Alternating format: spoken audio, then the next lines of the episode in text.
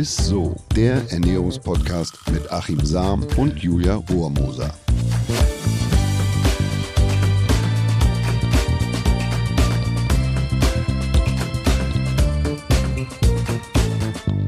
Hallo ihr Lieben, herzlich willkommen zu einer neuen Folge ISSO, dem Ernährungspodcast mit mir Achim Sam und normalerweise mit der lieben Julia Rohrmoser, die mir eigentlich gegenüber sitzt, die aber heute leider nicht dabei sein kann, aber in den nächsten Folgen ist sie wieder mit dabei. Vor einiger Zeit in der Folge 161, um genau zu sein, da habe ich mit Markus Bornhold über Käse gesprochen und er hat uns quasi eine Art Käse-Grund-Sommelier-Kurs gegeben. Aber heute drehen wir eine weitere Runde auf dem Käserad. Was passiert, wenn der Käse erstmal drin ist im Bauch? Und dafür habe ich unseren Käsesommelier Markus wieder eingeladen und begrüße ihn ganz herzlich. Markus ist Diplom-Käsesommelier, European Cheese Expert, zweiter Vorsitzender im Käsesommelierverband und Buchautor von Käse für Dummies, das gerade erschienen ist. Lieber Markus, schön, dass du heute wieder bei uns bist und wie immer eine Frage von mir vorab.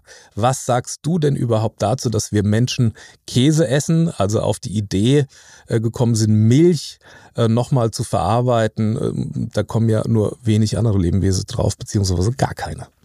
Ja, Mon Achim, hi. Schön, dass ich wieder hier sein darf. Bevor ich dir deine Frage beantworte, möchte ich einmal nochmal auf einen Käse zurückkommen, ähm, den wir das letzte Mal so ein bisschen vergessen haben, den ich auf jeden Fall gerne nochmal unseren Zuhörern empfehlen würde, und zwar den Letivar. Das ist ein Käse ebenfalls aus der Schweiz, ne, Westschweiz, die französische Schweiz, ähm, der in die Kategorie Alpkäse fällt. Das heißt also, das ist ein Käse, der muss aus einem Betriebskreislauf stammen. Ne? Also der darf ja. eben wirklich nur in einem Altbetrieb gekäst werden. Die äh, Pächter, die da drauf sind, die Käser, die dürfen nur die Milch ihrer eigenen Herde verwenden. Ja. Also du sagst Letty war, den muss man unbedingt nochmal probiert haben. Auf jeden Fall. Ah, okay. Und ansonsten, liebe Zuhörerinnen, liebe Zuhörer, Markus hat in der letzten Folge auch schon einige Käse genannt, die unbedingt im Kühlschrank mal landen sollten oder die man oder im Magen vielmehr. Folge Nummer 161. Markus, ja. Okay, kommen wir zurück auf deine Frage.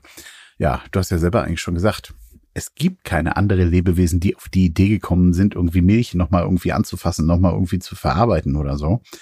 Und äh, da sind wir in gewisser Weise sind wir so ein Stück weit einzigartig wenn wir uns mal anschauen, wie das passiert ist, na, es ist, glaube ich, wieder dem Zufall zu verdanken. Und da kann ich jetzt schon verraten, dieser, diese zufällige Entdeckung, die hat vor, vor vielen, vielen, vielen zehntausend Jahren stattgefunden, wenn nicht sogar mhm. noch länger. Ähm, wir müssen auf jeden Fall, müssen wir zurück in die Steinzeit da haben wir eigentlich die, die erste Entdeckung gehabt von Sauermilchkäse. Ne? Weil man hat damals in der Natur eben viel beobachtet. Das ist notwendig gewesen, weil ein Rascheln im Gebüsch, das konnte das Abendessen sein, das konnte auch ein jähes Lebensende sein. Das ist je nachdem, was für ein Viech da denn drin steckt. Säbelzahntiger im Zweifel. Beispielsweise. Oder so ein Bär macht sich auch nicht so gut. Ne? ähm, und letztendlich, glaube ich, hat man eben viel näher an der Natur gelebt, als wir das heute machen, viel mehr beobachtet. Und da hat man natürlich dann auch irgendwann mal gesehen, dass ein Säugetier, denn also praktisch ein, ein, ein äh, kleines Säugetier von einem Muttertier gesäugt wurde und hat sich gefragt, oh, was machen die denn da? Ne? So, da hat man sich das Viech geschnappt, hat geguckt, wie man die Milch da rauskriegt. Diese Milch ist dann anfangs vielleicht stehen gelassen worden in, in hölzernen äh, Schalen, später vielleicht in getöpferten Gefäßen, wurde möglicherweise irgendwelchen Naturgottheiten irgendwie dargebracht und äh, man hat gemerkt, wenn man diese Milch stehen lässt, dann passiert was damit. Die wird dann irgendwann mal sauer, ne, grisselig, gelbe Flüssigkeit, also die Trennung schon zwischen Käsebruch und Molke mhm. und hat festgestellt, okay, wenn das im Sommer geht das Ganze schneller als im Winter, dann hat man die Produktion sozusagen ans Feuer gelegt und hat so schon das erste Nahrungsmittel gehabt, das man für einen längeren Zeitraum haltbar äh, halten konnte. Ne? Also, also, Sinn und Zweck war eigentlich die Haltbarkeit oder das Lebensmittel haltbar zu machen. Also sowas Gehaltvolles wie die Milch oder wie die Muttermilch haltbarer zu machen, das war der Grund, warum man letzten Endes auf den Käse kam. Ich glaube nicht, dass das der Grund war, aber es wird auf jeden Fall ein cooler Benefit gewesen sein. Und ich würde mich mal ganz weit aus dem Fenster lehnen und würde sagen, wenn wir das damals nicht gehabt hätten, dann wären wir heute möglicherweise nicht da, wo wir heute sind.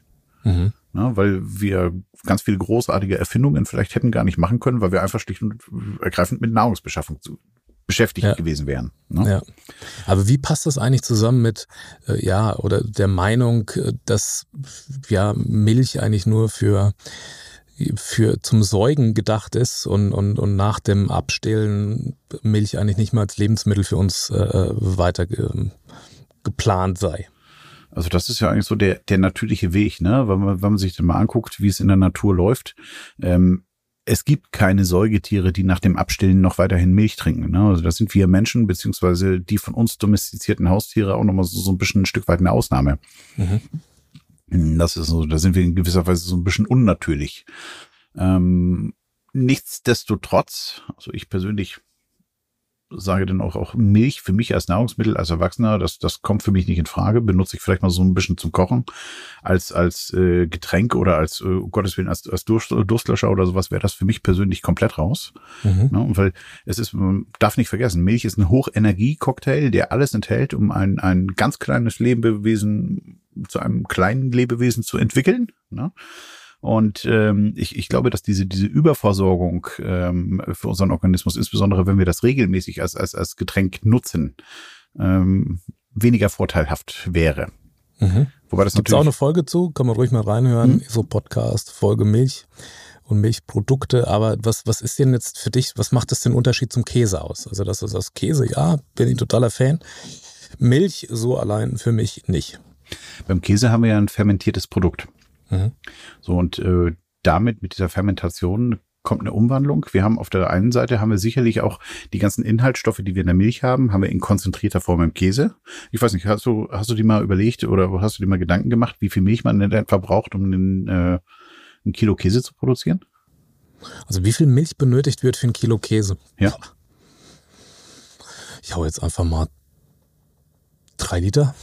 Ne, da bist du so zwischen, je nach Käseart, zwischen 10 und 12 Liter kannst du rechnen. Wow, okay. Das erklärt den, das erklärt den äh, oftmals dann auch, warum Käse an der Käsetheke äh, möglicherweise ein bisschen preisintensiver ist, ne? Weil gerade wenn das denn gereifte Sorten sind, wenn wir dann jetzt zum Beispiel hier so ein Bergkäsesegment unterwegs sind, wo man eben ganz schnell irgendwie sechs Monate, zwölf Monate, 18 Monate zusammen hat, ähm, das braucht eine große Milchmenge, das braucht viel Pflege während der Reifung, ne? Und so kommt der Preis dann letztendlich auch zustande. Ja, ja. Da ist oftmals dieses, dieses Bewusstsein auch äh, gar nicht so ausgeprägt. Ne? Und mm, ich finde, man darf da nicht nur nach dem Preis gehen. Aber nochmal zurück zu den fermentierten Lebensmitteln. Die haben natürlich auch schon, schon gewisse Benefits für unsere, für unsere Ernährung, für unser Verdauungssystem. Das darf man da vielleicht nicht so ganz außer Acht lassen. Milchsäurekulturen und so weiter? Oder von, von Beispielsweise auch die Milchsäurekulturen, ne? Also das ist ja der, der Großteil der bei uns in der, im Verdauungstrakt ansässigen Bakterien, die für unsere, unsere äh, Verdauung, für die, für die Aufnahme denn letztendlich auch oder die unser Essen soweit äh, bearbeiten, dass wir das denn äh, vom Körper her aufnehmen können, ähm, verantwortlich sind. Das sind ja Milchsäurebakterien. Ne? Von daher ist die weitere Zuführung von Milchsäurebakterien da vielleicht gar nicht mal so, äh, gar nicht mal so, so unvorteilhaft. Letztendlich haben wir hier noch ein paar weitere Vorteile. Ne? Also Aminosäuren äh, wären definitiv nochmal so ein Punkt. Da weiß man heute, dass die Darmerkrankungen, insbesondere chronische Darmerkrankungen, vorbeugen können. Ähm, aber ich glaube halt, wichtig ist hier, dass wir äh, das immer sehen im Kontext mit einer ausgewogenen Ernährung. Ne, weil sonst hast du irgendwie äh, den einzigen Effekt, wenn man jetzt umsteigen würde, okay, wir gehen jetzt zu 100 Prozent auf Käse. Auf der einen Seite natürlich eine Mangelerscheinung und das einzig Vorteilhafte, was dann vielleicht noch entstehen könnte, wäre glatte Haut am Bauch. Ja. Das, wäre natürlich nicht so, nicht so sinnig, ne? Also, aber du sagst sozusagen die Verarbeitung oder das Fermentieren macht das, macht den Käse eigentlich zu so einem besonderen Produkt oder zu äh, dem Produkt, was, was es von der reinen Milch unterscheidet oder zu dem besseren Produkt. Ja, auf jeden Fall. Wie, wie sieht's denn Thema Bekömmlichkeit, Verträglichkeit aus? Also hängt das auch mit den Orten äh, zusammen? Es gibt ja richtige Käsekulturen wie die Schweiz oder Amsterdam, wo quasi ein Gouda fast zum Familienmitglied äh, zählt. Äh, wie, wie ist das entstanden? Also dass bestimmte Nationen oder bestimmt an bestimmten Orten man Käse besser verträgt und äh, woanders eher weniger, also Asien beispielsweise. Ja. Also da würde ich jetzt, wo du jetzt das Stichwort mal die Schweiz und Amsterdam genommen hast, ähm, ja, sicher, hat bei uns in unserem Kulturkreis ja schon immer eine, eine große Rolle gespielt, ähm, dass wir uns mit, mit Milchprodukten äh, und letztendlich auch mit Käse denn ernährt haben. Äh, wenn man heute mal so, so einen Blick äh, wirft auf die Laktoseintoleranz, und ich glaube, das ist ja das Thema, auf das du jetzt so ein bisschen raus willst, ist es ja so, dass äh, wir die Laktoseintoleranz eigentlich immer als eine Krankheit wahrnehmen oder als eine, eine Störung. Es ist immer so ein mhm. bisschen was Negatives. Es ist, glaube ich, ein ganz natürlicher Effekt, ne? weil einfach der Körper sagt, okay, nach der Abstillzeit wird umgestellt auf Wasser. So sehen wir es in der Natur ja zumindest. Und äh, dann ist die Aufnahme von Milch und damit auch die, die, die Aufspaltung des Milchzuckers, der Laktose. Das ist ja letztendlich ist das ja ein Zweifachzucker, ähm, ein, ein äh, Disaccharid, Disaccharid genau, äh, das aus zwei Molekülen bestellt, äh, besteht. Das eine ist Schleimzucker und das andere ist Traubenzucker. Und äh, bei uns im Dünndarm wird, wenn wir denn keine Laktoseintoleranz haben, wird eben dieses äh, die Laktase gebildet. Das ist das Enzym, das das Ganze ja aufspaltet. Da erzähle ich dir, glaube ich, dann auch nichts Neues. Ne? Und nur durch diese Aufspaltung ähm, ist es, sind die Bakterienkulturen, die wir im Dickdarm haben, also so die letzte Station vom Ausgang sozusagen, ähm, in der Lage, das Ganze so zu verstoffwechseln, dass wir das für unseren Körper dann praktisch zum, zum Zellenaufbau und für was du das nicht alles brauchst, nutzen können. Wenn die Laktaseproduktion eingeschränkt ist oder überhaupt nicht vorhanden ist, dann rutscht das Disaccharid ja als Doppelmolekül in den Dickdarm. Dann können die, die Bakterienkulturen, die da unterwegs sind, nichts damit anfangen. Und dann haben wir so die klassischen Symptome, ne? Blähungen, Durchfall, Übelkeit, so äh, was, was damit eben so zusammenhängt. Und ähm, eigentlich, wie gesagt, eine natürliche, eine natürliche Sache. Da wir aber über Jahrtausende hinweg unsere Vorfahren äh, Käse konsumiert haben. Und äh, wir sind da, wir sind da bei einem Punkt, ähm, dass also in dem Käse schon deutlich weniger Laktose drin ist. Ich habe letztens habe ich mal so einen Artikel gelesen, ich weiß gar nicht, ich, wenn, du, wenn du beim Arzt sitzt und dann, dann blätterst du so in diesen, diesen Magazinen, da war dann ein, war so ein Artikel gewesen und das, das ging dann eben darum, dass unsere Vorfahren über Zehntausende von Jahren irgendwie mit, mit Durchfall durch die Gegend gerannt sind. Also ich glaube, wenn das wirklich der Fall gewesen wäre, hätte man gesagt, okay, dann kommt das für uns das Lebensmittel nicht mehr in Frage. Und wir haben also in dem Käse schon einen so deutlich reduzierten ähm, Laktosegehalt, dass es nicht mehr diese durchschlagende Wirkung hat, die pure Milch hat. Also je reifer der Käse auch ist, umso weniger Laktose ist vermutlich auch drin, weil der, oder? Kann man das ja, so jetzt, pauschal jetzt, sagen? Jetzt wird es wirklich spannend. Jetzt wird es wirklich spannend, weil äh, das ist das, was ich tatsächlich auch gelernt habe. Es gibt da so eine, so eine Faustregel, die gibt man heute auch noch äh, Käsesommeliers äh, mit, wenn, wenn du da in der Ausbildung bist. Dann wird gesagt, pass auf, ab einer Reifezeit von drei Monaten gilt ein Käse als laktosefrei. Das heißt mhm. also, wenn man dann einen, einen äh, Kunden hat, der beispielsweise eine Laktoseintoleranz hat, dann kann man sagen, okay, alles, was ein Bergkäse ist, das kann, oder alles, was ein Hartkäse ist, Hart- und Bergkäse, das ist äh, dasselbe, ne, das kannst du essen, weil da ist keine Laktose mehr drin. Jetzt war ich vor, ich weiß gar nicht, vor einem Jahr, vor zwei Jahren, ich glaube vor einem Jahr ist es gewesen, war ich in Österreich und äh, in der Käserei äh, unterhalte ich mich mit dem Käsemeister und da sagt er zu mir, jeder Käse ist laktosefrei, wenn er aus dem Salzbad kommt. Das war für mich erstmal, also ich, ich stand da mit offenem Mund. Ne? Das war für mich ungefähr von der Wirkung gewesen, als hätte man mir erzählt, irgendwie Deutschland hat einen Zweiten Weltkrieg gewonnen. Ne? Da konnte ich erstmal äh, nicht so wirklich was mit Dann anfangen. schöne Information für alle Laktoseintolerante, die Käse. Ja, Käse ja auf, auf, auf, jeden Fall, auf jeden Fall. Mhm. Und dann habe ich angefangen, in diese Thematik so ein bisschen tiefer reinzugehen. Und es gibt hier tatsächlich auch Untersuchungen aus der Schweiz. Ähm, da sind äh, Weichkäse, Schnittkäse und Hartkäse in regelmäßigen Abständen untersucht worden seit den 70er Jahren. Und man hat in keinem Schnittkäse und in keinem Hartkäse hat man Laktose nachweisen können. Es gibt einige Proben von Weichkäsesorten und das sind gewesen, ich glaube, irgendwas sechs, sieben verschiedene von möglicherweise 70, sowas in dem Dreh, die regelmäßig untersucht worden sind. Da hat man Laktose nachweisen können, aber die Laktosewerte sind so gering gewesen, dass wir unter diesen ein, 0, äh, was ist das gewesen, 0,1 Milligramm auf 100 Gramm Lebensmittel, ne, also so, dass das trotzdem mhm. äh, als mhm. laktosefrei gilt. Mhm. Jetzt habe ich überlegt, ähm, ich glaube, da muss man sich diese Laktoseintoleranz beziehungsweise diese, diese Verträglichkeit beim, bei den, bei den Verbrauchern mal so, so ein bisschen angucken. Ich glaube, dass wir hier schauen müssen, habe ich eine in Anführungsstrichen normale Laktoseintoleranz? Da ist es ja so, mhm. dass die Dosis das Gift macht. Und normalerweise mhm. ist es so, wenn du da so, so deine zwei, vier äh, Käsewürfel irgendwie gegessen hast, hast du keine Probleme mit. Oder du bist ein Stück weit hypersensibel dass also wirklich kleinste Mengen Milchprodukte sofort Schwierigkeiten machen. Also man müsste eigentlich sagen, nicht die Laktose, nicht eine Laktoseintoleranz, sondern wie groß ist meine Laktosetoleranz? Ja, in, in, gewisser, in gewisser Weise ja. Weil dieser Hydrolyseprozess, das, was man immer gesagt hat, äh, da wurde ja, das Ganze wurde mit den drei Monaten wurde ja so erklärt, dass man gesagt hat, ähm, die Milchsäurebakterien fressen praktisch, Anführungsstrichen, den Milchzucker und wandeln den um in Milchsäure. Das ist ja, das ist ja eigentlich diese, diese Verstoffwechslung. Ähm, dieser Hydrolyseprozess, der geschieht normalerweise in fünf bis sechs Stunden maximal. Dann ist diese Geschichte abgeschlossen. Und äh, das ist eben, das ist eben so mega spannend. Und ich glaube, dass wir hier vielleicht auch mal so ein bisschen über den Tellerrand gucken müssen, weil ich kenne es ja von mir selber. Wenn man was gegessen hat, man verträgt das nicht so gut, äh, ist dann möglicherweise etwas länger in der Keramikabteilung, als das geplant war. Das ist für mich ja noch kein Grund, bei meinem Arzt einen Termin zu machen. Und ich denke mal, so werden die meisten Leute bei uns äh, das auch sehen. Ja. ja? Und äh, dann wäre vielleicht die Idee, mal zu schauen, wie sieht es denn beispielsweise aus in Richtung Milcheiweißallergie, Milcheiweißunverträglichkeit? Mhm, mh. ja, weil da haben wir die ähnliche Symptome. Und also bei mir ist es zum Beispiel so, wenn ich, wenn ich selber bei mir mal gucke, ich habe definitiv keine Laktoseintoleranz. Ähm, wenn, ich weiß aber genau, wenn ich zwei Liter Milch trinke, äh, dann reicht das für mich auch, um meine Verdauung da erstmal irgendwie in Pausemodus zu versetzen. ja, also wäre deine Empfehlung, dass man es letzten Endes auch mal ausprobiert und das nicht gleich auf die Laktose dann äh, schiebt, sondern dass die Beschwerden auch gegebenenfalls durch die Aminosäuren kommen können und dass man das dann eben begutachtet. Okay, aber das ist, das ist sehr spannend. Also du, du, du sagst im Prinzip, ja, Käse ist eigentlich, sobald er aus dem Bad kommt, Laktose frei oder zumindest in einem sehr geringen Bereich. Wenn ich da nochmal vielleicht nochmal zufügen darf, ne, wenn man sich die foliengereiften Käse, die ja hauptsächlich aus industrieller Produktion stammen, anguckt, dann werben die oftmals damit, dass sie, das besteht drauf laktosefrei. Ne, ich würde jetzt mal ganz bewusst keine Marke nennen. Aber das sind, das sind Käse, die aus der industriellen Produktion kommen. Das heißt, das ist, wir wollen hier schnell Geld machen. Das heißt, das Ganze wird schnell produziert, reift kurz, weil um Gottes Willen, wir wollen ja keinen Geschmack haben. Ne? Sonst könnte ja irgendjemand sagen, oh, der Käse, der ist mir zu kräftig, kaufe ich nicht.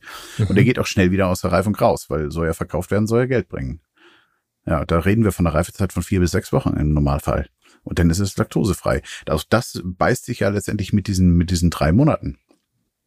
Und ähm, dann ist mir das mal so erklärt worden von, von einem Käser, der gesagt hat, ja, okay, das ist eine Selbstverständlichkeit, die ausgelobt wird, mit Käse laktosefrei.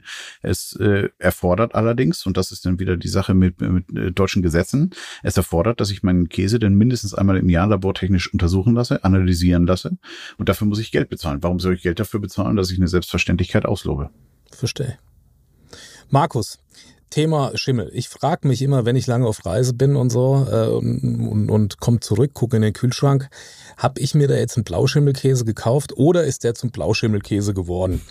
ist das denn unbedenklich beim ähm, Käse? Wir kennen das ja vom Brot, dass man das eher wegschmeißen sollte, wenn dann Schimmel drauf war, weil äh, dieses, ja, die Schimmelkulturen eigentlich schon durchzogen sind. Also meine Frage, ist das beim Käse weniger bedenklich, wenn der anfängt äh, zu schimmeln? Und was ist der Unterschied zwischen einem Edelschimmel und einem, sagen wir mal, gesundheitlich bedenklichen Schimmel? Okay, also müssen wir grundsätzlich müssen wir mal gucken. Es gibt natürlich viele Schimmelkulturen, die äh, beim Käse als Reifekulturen eingesetzt werden. Mhm. Können wir mal ganz grob als Edelschimmel zusammenfassen. Ne? Also das wäre sowas wie der Außenschimmel, den wir beim Brie und beim Camembert klassischerweise haben. Ähm, oder aber zum Beispiel ein Schimmel, ähm, klassischer Edelschimmel, ne? dieser, dieser Innenschimmel, Blauschimmelkäse, ne? da wären wir so in diesem Bereich. Ja. Jetzt kann natürlich jeder andere Schimmel auch auf einen Käse landen. Das sind Sachen, die passieren dann gelegentlich mal im heimischen Kühlschrank. Ähm, aber da müssen wir nicht, müssen wir nicht unbedingt Angst vor haben. Ne? Also da sind wir im Bereich dieser, dieser Toxinbildungsgeschichten und ein, es ist äh, noch nie ein, ein Schimmeltoxin auf einem Käse nachgewiesen wer, äh, worden. Und der Hintergrund ist halt einfach, dass diese, diese Schimmelkulturen, um die Toxine auszubilden, Kohlenhydrate brauchen, die wir im Käse nicht drin haben. Ah, das ist der Unterschied zum Brot beispielsweise, wo man sagt, besser wegschmeißen, kohlenhydratreich, ist quasi Nährboden da, um diese Toxine auszubilden. Dann sagt man ja sogar, man soll den Brotkasten ausspülen und so mit Essig, äh, dass man eben eben da nichts mehr drin hat von diesen Sporen äh, ja, von, genau. von, von, dem giftigen Pilz.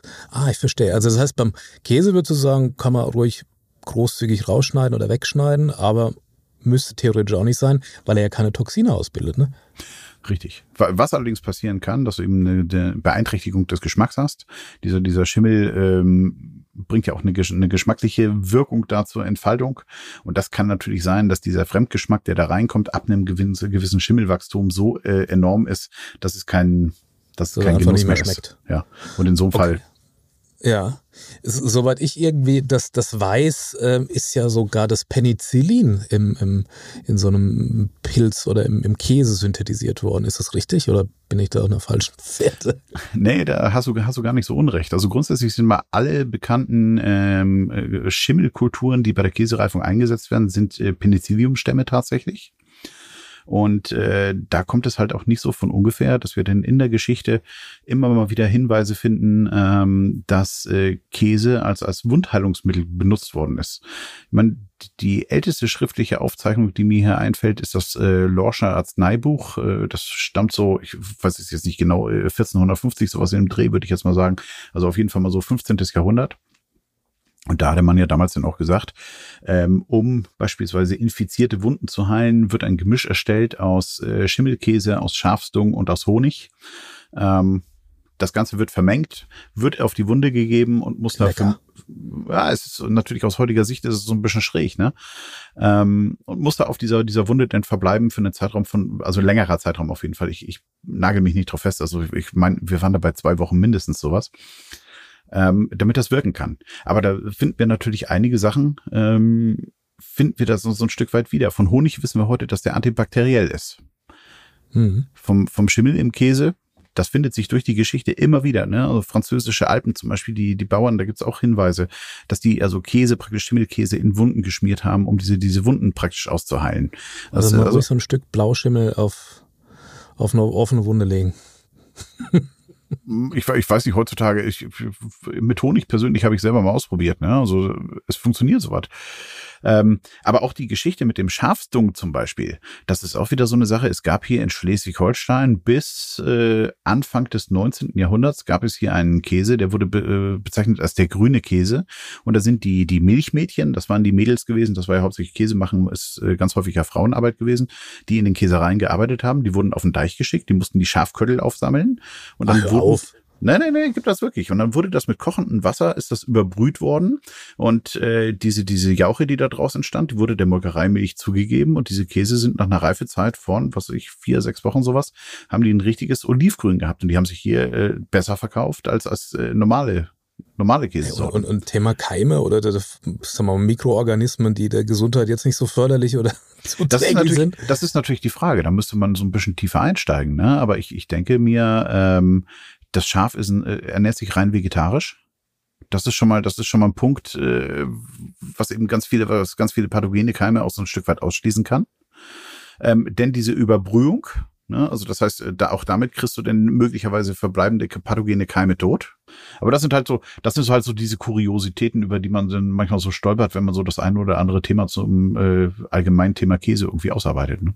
Ja, aber grundsätzlich sozusagen als Edelschimmel oder gibt es nochmal einen Unterschied zwischen dem Schimmel Edelschimmel oder sagt man Edelschimmel eigentlich nur, äh, weil es geschmacksgebend ist und keine Toxine bildet?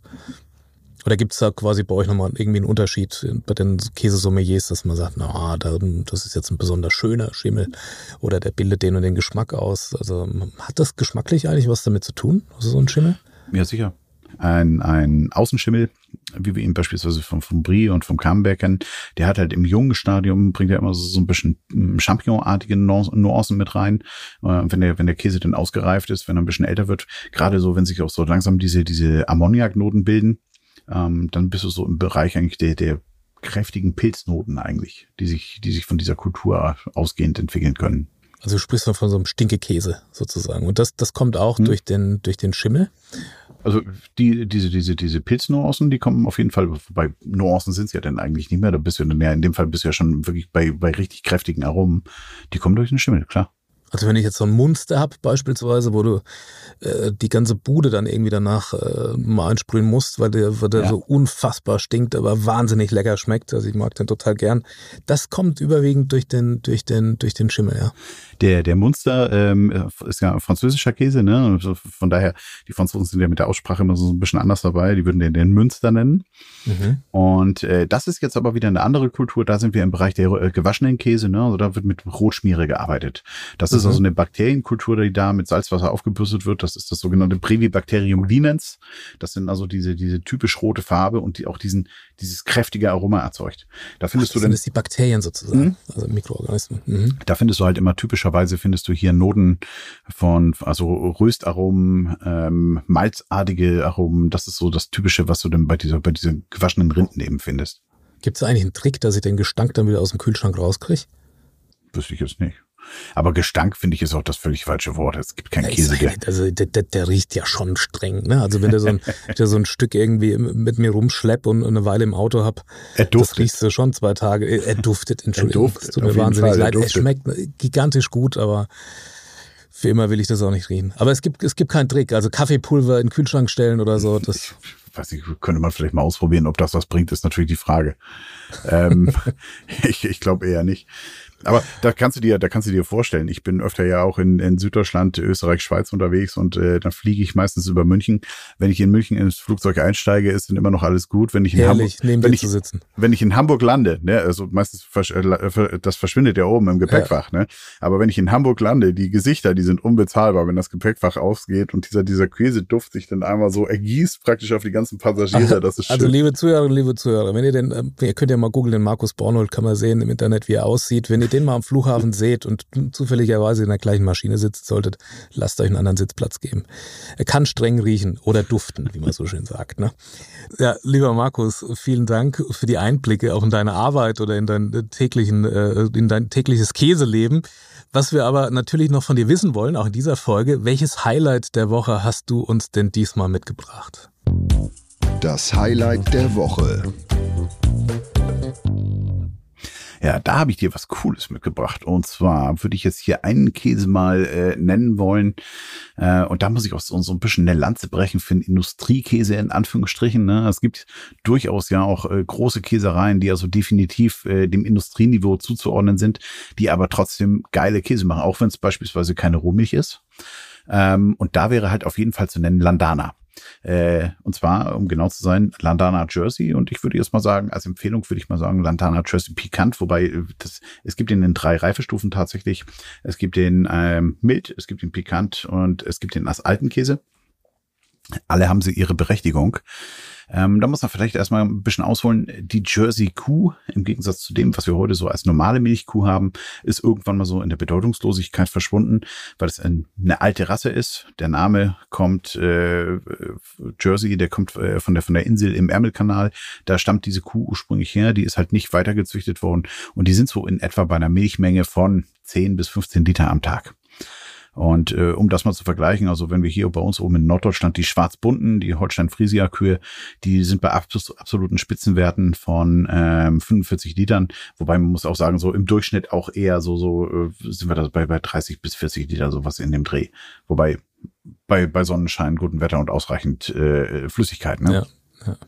Und deswegen ist die Jersey Kuh leider Gottes so ein bisschen in der Versenkung verschwunden. Ähm, die Milch ist nicht mehr genutzt worden und insbesondere in den Niederlanden hatte man vor, äh, ja, kann es jetzt gar nicht genau sagen, 10, 15 Jahren würde ich jetzt mal schätzen, hat man angefangen, die wieder zu entdecken, weil die Milch eben anders zusammengesetzt ist. Das heißt, du hast bei der Jersey Milch hast du wesentlich mehr Eiweiße drin, wesentlich mehr Fett und kriegst damit natürlich auch eine wes- wesentlich cremigere Textur mit einem wesentlich intensiveren Geschmack in den Käse.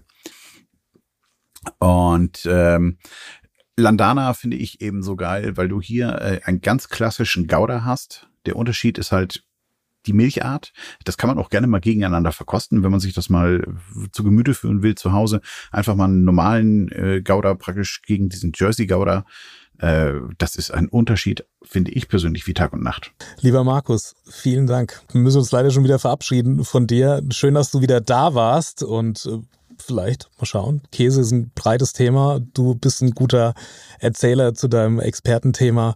Vielleicht hören wir uns wieder. Gerne, hat mir Spaß gemacht. Das war's auch schon wieder mit ISSO, mit dieser Folge. Wir freuen uns natürlich über Fragen und Themenvorschläge, die ihr an isso.edeka schicken könnt und gebt uns doch gleich noch eine Bewertung auf der Podcast-Plattform eurer Wahl ab.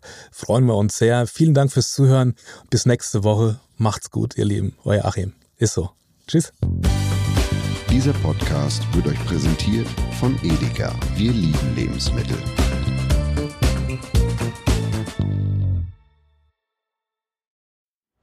Es folgt eine Podcast-Empfehlung. Lo, bist du bereit? Ich bin sowas von ready. Are you ready? Herzlich willkommen bei Cheers, dem Weinpodcast mit Lou. Das bin ich, studierte Weinexpertin, Weinwirtschaftlerin und Weinbloggerin. Und ich bin Jonas. Ich bin hier, um Lou eine Menge Fragen zu stellen, denn wir sprechen in diesem Podcast über Wein, über Spannendes und eigentlich alles, was man wissen muss. Egal, ob man Weinanfänger ist oder fortgeschritten, dieser Podcast ist für alle bestens geeignet, die Bock auf Wein haben. Ja, welcher Wein passt zu welchem Essen? Warum ist Säure im Wein eigentlich so wichtig? Und wie kommen die Aromen in euren Wein rein? Und warum spuckt Lou nach dem Probieren immer wieder alles aus? In kurzen und knackigen Episoden gibt es genau auf diese Fragen die passende Antwort. Und ab und an gibt's auch noch Gäste. Und wenn ihr Fragen habt, dann schreibt sie uns an cheers.edeka.de. Jeden Montag gibt's eine neue Folge, überall da, wo es Podcasts gibt. Und ich würde sagen, Cheers! Cheers!